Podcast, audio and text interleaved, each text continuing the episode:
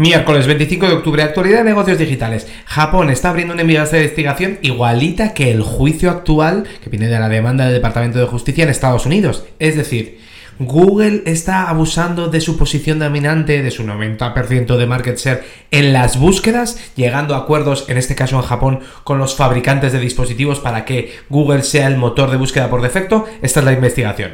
Luego, YouTube está llegando a acuerdos con las discográficas para que bueno, entrena la inteligencia artificial con las voces de los cantantes famosos y así los creadores de contenido o cualquiera que está subiendo vídeos a YouTube puede utilizar la inteligencia artificial pues para cambiarse su voz a la voz de un famoso o hacer como que habla con, con un famoso. Bueno, miles de casos de uso, por supuesto. Apple parece que viene un nuevo iMac con un procesador más potente. Luego Microsoft, te dejo en notas una entrevista con Satya Nadella, que es el CEO, en la que habla pues de cómo la inteligencia artificial, por supuesto, tiene que ser inteligencia artificial, ahora no se habla de otra cosa la mayor de las oportunidades, pero también sus remordimientos en la oportunidad móvil que dejaron pasar, bueno, digamos que no dejaron pasar, que no tuvieron el éxito y, se, y la verdad es que fue un producto fallido y luego su apuesta y cómo la están redoblando en el ámbito de videojuegos y como productores también de videojuegos.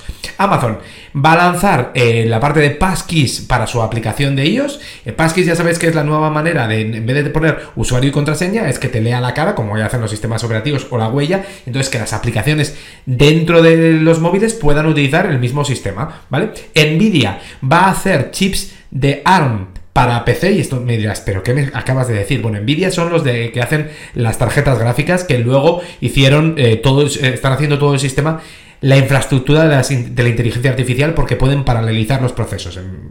Vale, hazme preguntas si no sabes qué es esto y te, lo, y te lo pongo en comentarios. Entonces, normalmente no habían hecho chips para PC, solo hacían tarjetas gráficas. Ahora, y fueron a comprar ARM y al final no les dejaron los, los reguladores.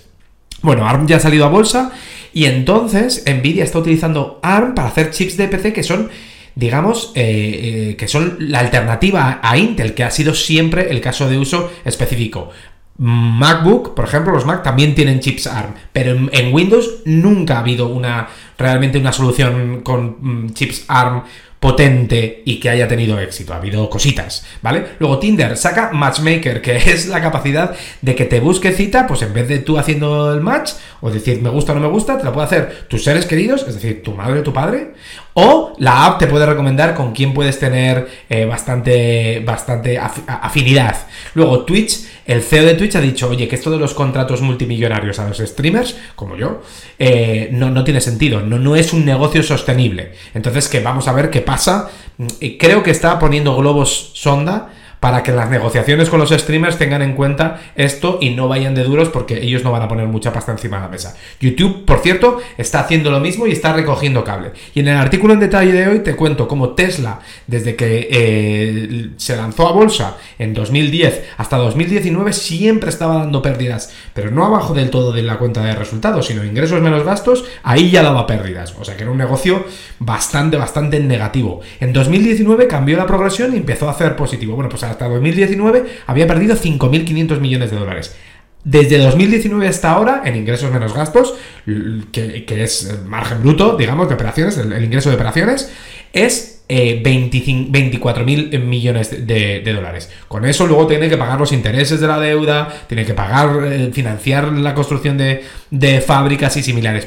Pero para que veas cómo al principio necesitas mucha pasta de inversores o de, profesionales a través de la bolsa o de Venture Capital tal, antes de salir a bolsa para luego empezar a dar rendimiento. Y este es un caso clarísimo de libro de teoría de cómo inviertes al principio para recibir después. Recuerda, todo esto lo tienes cada mañana en el mail en la newsletter de multiversial.es o en los vídeos. Eh, si te vas a suscribir, pues lo verás todos los días. Nos vemos mañana.